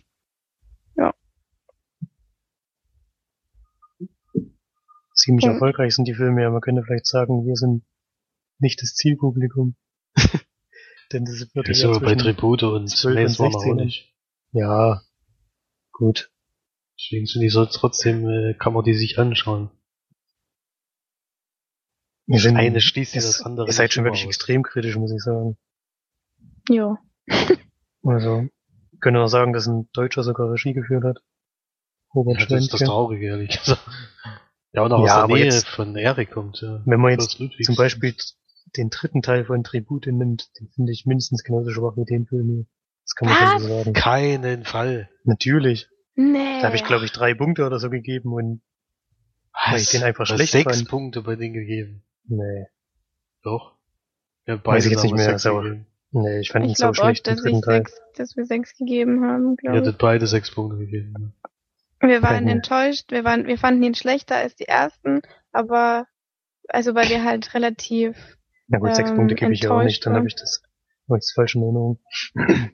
Also auf gar keinen Fall. Tribute von Panem 3 ist definitiv besser inszeniert und bessere Schauspieler, bessere, Schauspieler, bessere ja. Atmosphäre, viel- alles viel, viel, viel besser gemacht. Es war halt einfach, wir hatten einen viel zu hohen Erwartungshaltung und äh, bei dem Film hatten wir gar keine Erwartungshaltung, es war trotzdem schlechter als erwartet. Also, ja. Das stimmt allerdings. Ich fand ihn trotzdem besser als im ersten Teil, wenn halt dieses komische Kastensystem da. Es wurde ja im ersten Teil so ausgewalzt und eigentlich ging es den ganzen ersten Teil nur darum. Und das war jetzt Ja. im zweiten Teil so ziemlich eigentlich fast gar kein Thema mehr. Bis auf, Ich- dass halt von einer Kaste mal die Hilfe gebraucht haben und sich da dann sozusagen bedient haben. Aber ansonsten war das eigentlich fast kein Thema mehr. Ja, ich fand die Simulation auch diesmal besser als im ersten. Also, dass er besser Ja. ist als der erste Teil, würde ich schon sagen. Aber Würde Ja, ich das auch Sehe ich sagen. auch so, ja. Deswegen hat Aber- mich jetzt gewundert, weil die jetzt, die jetzt so extrem kritisch war. Ja, weil der erste Teil schon unfassbar scheiße war und Ja, der war aber halt es nicht ging jetzt gerade so um den scheiße. zweiten Teil. Ja, aber der war halt nicht ganz so scheiße wie der erste Teil, aber er war trotzdem ziemlich scheiße. für diese ganzen Jugendromanverfilmungen finde ich, dass es die schwächste Reihe ist, die gerade immer wieder fortgesetzt wird. Ich meine, Chroniken der Unterwelt hat man auch mal gesehen. Das war auch ein Desaster. das haben sie aber dann gar nicht erst versucht, noch fortzusetzen und die Bestimmung ist ja Ich finde denn zum trotzdem. Beispiel Twilight besser als das hier. Ja, Twilight habe ich nicht gesehen. Ich Twilight nicht. ist auf jeden Fall besser als das, weil Twilight sich Mühe gibt. Twilight macht vor allem viel so diese. Nee, ach, okay, ich will jetzt nicht Twilight verteidigen. Twilight ist scheiße. Aber Twilight ist trotzdem ein besserer Film, schon alleine wie er gedreht ist, wie die, wie man da, ja, die, die 14-Jährigen halt richtig, oder 16-Jährigen auch vielleicht, äh, richtig an den Kragen packt und die, sonst würde der nicht so gehypt werden. Also die Bestimmung wird ja Gott sei Dank nicht so gehypt wie Twilight oder irgendwas und, Wird aber trotzdem ziemlich, Ja, ja, aber nicht in. Deutschland. Ja, gut, in Deutschland nicht, ne.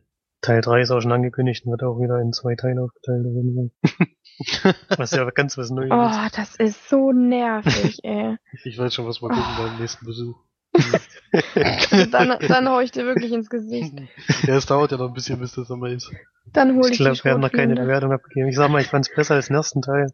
Da habe ich, glaube ich, drei von zehn gegeben, deswegen bin ich hier jetzt bei vier von zehn. Du hast beim ersten Teil drei von zehn gegeben?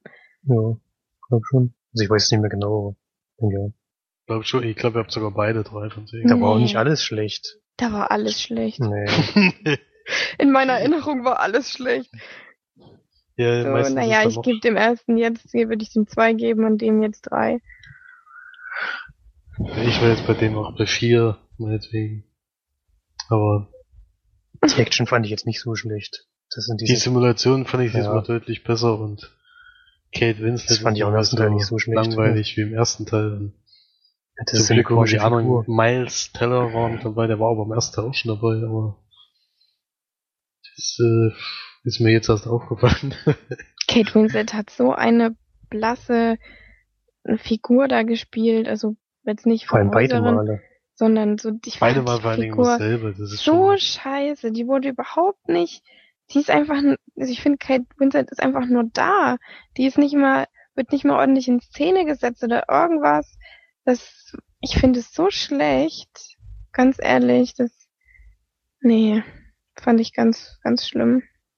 Oh ja, es ist, ist, ist einfach insgesamt eine Filmreihe, die uns nicht gefällt, aber man, man kann eine Verbesserung schon mal erkennen nach diesem ersten Teil. Die Ein kann bisschen. anerkennen. So, dann kommen wir noch zum letzten Film unseres Podcastes heute. Und zwar habe ich mal wieder nach längerer Zeit gesehen Shaun of the Dead.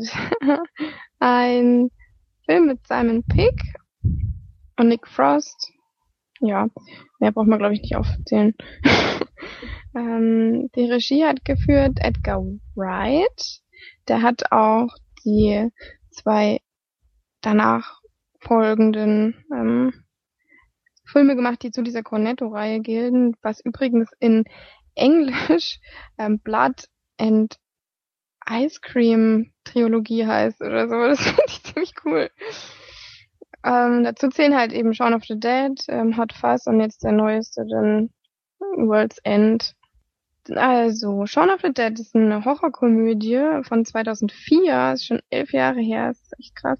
Und Simon Peck sieht er auch wirklich noch viel, viel jünger aus. Wir hatten ihn ja jetzt erst wieder in der Sneak bei einem Film. Wie hieß der nochmal, Flori? Oh, mit Den hast du, hast du alleine gesehen, da war ich nicht dabei. Da war ich alleine? In der Sneak? Ja, da war ich noch im Urlaub. Das war diese äh, romanische Komödie, glaube ich. Es ist kompliziert. Es ist kompliziert, genau. Da war ich alleine, echt? Das habe ich schwer vergessen. Ähm, ja, auf jeden Fall geht es bei dem Film darum, wer ihn nicht kennt, alle, die ihn nicht kennen, sollen sich bitte schämen, ähm, und dass Simon Peck eben ein ganz normaler, durchschnittlicher, britischer junger Mann ist, der in einer Beziehung ist, die so ein bisschen eingefahren ist und, und trennt sich dann auch am Anfang des Filmes, äh, des Films. und ja, der geht halt immer seinen gewohnten Arbeit nach, seinen Alltag, geht auf Arbeit und kommt wieder nach Hause, da lummert sein bester Kumpel und Mitbewohner, beziehungsweise eingeschleuster Mitbewohner mit, weil der irgendwie nur da ist und aber kein, keine Berechtigung hat eigentlich, also weder Miete, hat sich halt eingeschleust und so. Ähm, und ja, dann geht's halt los, dass eine, ja, eine Zombie-Apokalypse einbricht oder heranbricht und erst merken das die beiden gar nicht. Also das sind ja die beiden Hauptdarsteller, Simon Pegg und Nick Frost. Nick Frost ist doch auch der, der bei Harry Potter hier Kretze gespielt hat, ne? Oder dann halt Peter Pettigrew. Äh, nein. Dann war das, ach, Nick Frost ist der Alte, gell? Oh, scheiße. Welcher Wie heißt- Alte? Ne- Wer ist denn jetzt Nick Frost? Nick Frost ist der junge Dicke. Dicke. Na, das ist, genau, und der hat doch Kretze gespielt. Nee, Bist du dir sicher?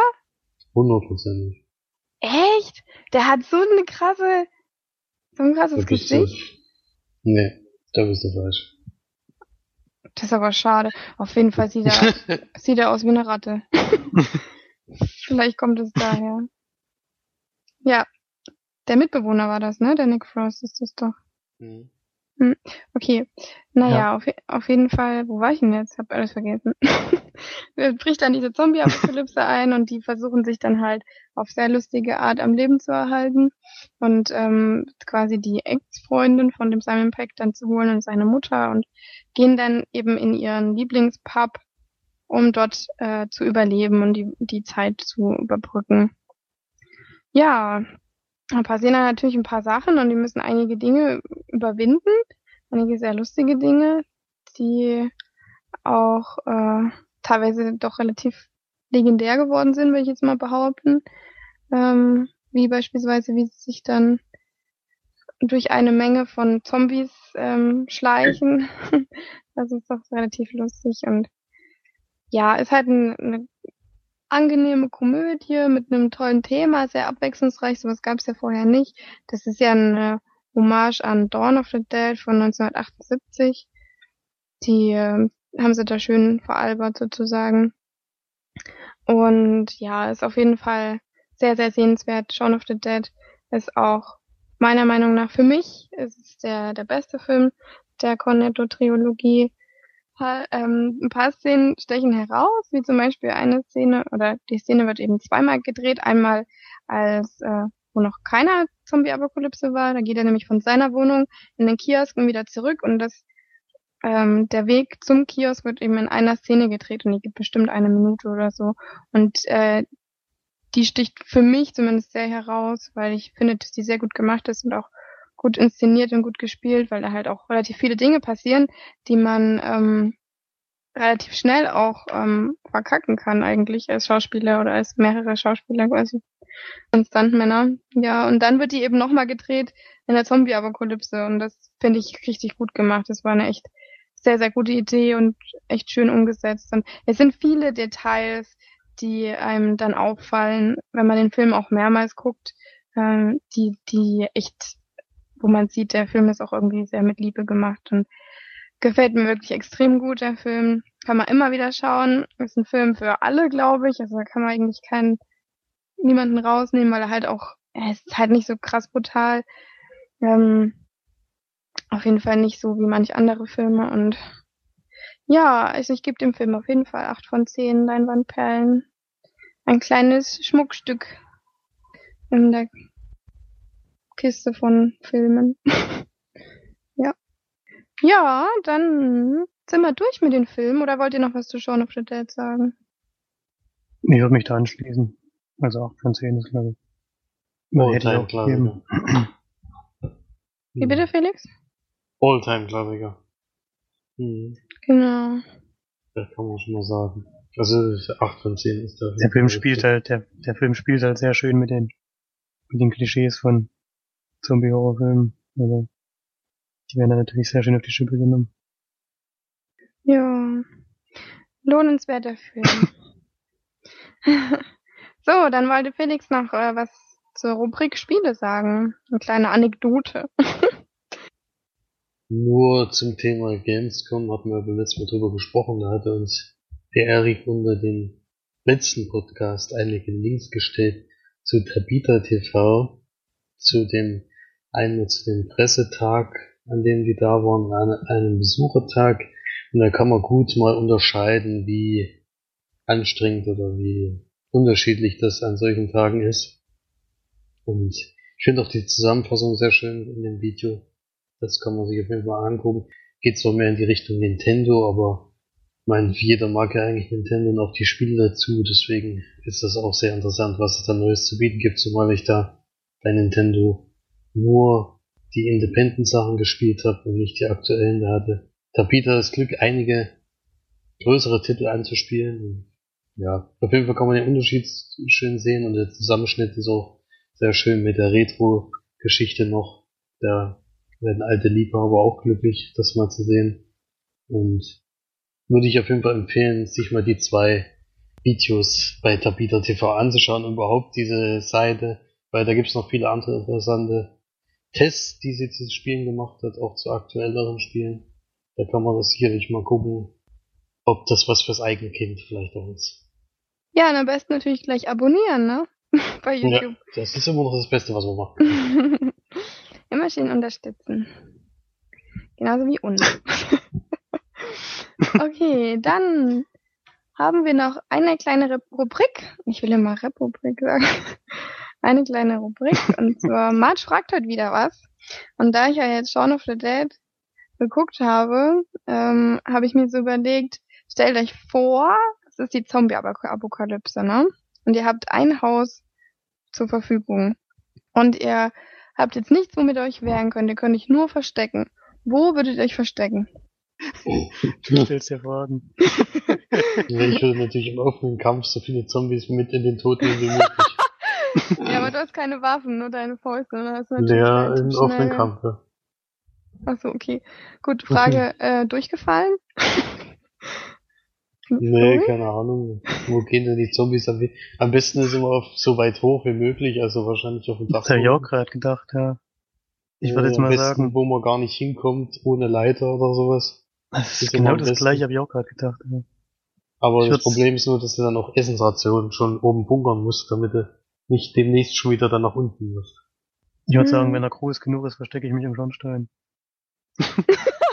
Klar, dass du so, lehnst dich so mit dem Rücken an die eine Wand und drückst dich so mit dem Bein nach oben. Gut, das halte ich nicht, das halte ich nicht lange durch, da müssen wir was bauen. Das bringt irgendwie nicht so viel. Das ist ein bisschen sehr eng. Ich weiß, natürlich nicht, ob die, ich weiß natürlich nicht, ob die Zombies dann irgendwann, ob die irgendwann mal frieren und dann den Kamin anzünden oder so. ja, das ist natürlich dann schlecht. Das wäre ein wenig ungünstig. Nee, so klug sind die Zombies zum Glück nicht. Ja. Das weiß ja nicht, bis jetzt gibt's ja noch keine. Hm. Ja, nee, also ich ist hatte- schwer zu beantworten, ja. Man hofft ja, dass es nicht dazu kommt, aber wenn, wahrscheinlich ist die beste Option der Dachboden. Ja. Ja, das ist, das hatte ich auch so gedacht, dass man am besten wie bei den Amis gibt's doch diese, ähm, diese, wie wir jetzt in dem, ähm, wie hieß der Film? Mit den, mit den Hunden, den Horrorhunden, die wir geguckt haben. Breed. Bre- Breed, genau. Da, ähm, so eine, wo man dann die Dachluke so hochziehen kann, wo man die Treppe einziehen kann, wo man Ja, dann eine Dachluke Genau, das wäre die beste Option. Genau, und dann ist man oben auf dem Dachboden. Ja, das wäre natürlich am optimalsten. Das hat halt nicht jedes Haus. Ja, eben. Oder halt ein Panic Room, ne? das wäre natürlich am Das optimalsten. Problem ist halt, dass du ziemlich lange wahrscheinlich da bleiben musst, wenn in diesem Fall äh, der Fälle. Deswegen ist eigentlich überall bisschen schlecht, wenn du nicht dich oft drauf vorbereitet hast. Ja, das stimmt. Also Wir sind eigentlich Zombie-Apokalypse Auf ist die Dauer sind die ganzen Verstecke, die wir jetzt genannt haben, auf jeden Fall nichts. Ja, Vor allem haben wir uns noch gar nicht vorbereitet, weil so jeder kommt. Jetzt mal Zeit. das müssen wir echt mal machen. Das wäre zwingend notwendig, ja. Ich mal so ein paar Sachen wenigstens zu, um die wenigstens mal ein paar Essen, Essensrationen holen, ne? Genau. Na gut, dann haben wir jetzt wieder mit einer spannenden Frage äh, den Podcast abgeschlossen. Ein was wollen wir natürlich noch sagen. Denn nächste Woche gibt's ganz, ganz großes Special für uns. Sensation. Uns. Eine. Riesensensation, genau. Wir haben einen, einen ähm, Stargast geladen und nein, es ist nicht Quentin Tarantino, aber es kommt dem nahe. Ähm, und zwar kommt der Erik vom Kinocast ähm, zu uns als Gast und wird mit uns ein bisschen quatschen und da freue ich mich jetzt echt voll tierisch drauf. Ähm, ich habe auch ein riesen breites Grinsen im Gesicht, wenn ich das erzähle. Ich finde es richtig, richtig schön, dass er das macht. Ähm, falls ihr den Kinocast kennt, dann kennt ihr ja den Erik. Er macht das schon lange, er ist schon ein, in Anführungszeichen alter Hase in einem Podcast mit, mit je. Und ähm, Unser das Vorbild. hat dann unser Vorbild, genau, durch ihn sind wir eigentlich auch zu diesem Podcast gekommen. Er hat uns auch sehr unterstützt und deswegen ist es für uns echt eine riesengroße Freude, dass er mitmacht. Und ich denke mal, ihm ist es sehr unangenehm, dass wir ihn gerade so hypen, aber thank you, Erik. Da muss man mit umgehen. Das, ist- Als das Star muss man damit umgehen können. Ne? Genau. Nein, wir freuen uns ganz, ganz sehr und hoffen, dass es klappt. Wir teasern es jetzt schon mal an. Es kann natürlich sein, dass immer was dazwischen kommt, aber irgendwann wird er auf jeden Fall mit uns mal ähm, hier zu hören sein und hoffentlich dann nächste Woche zum 20. Podcast. Zur runden Nummer, genau. Ja, dann war's das schon wieder und dann schaltet auf jeden Fall das nächste Mal ein, wenn Erik wirklich dabei ist und dann bis bald und eine schöne Woche wünsche ich euch. Tschüss. Tschüss. Tschüss.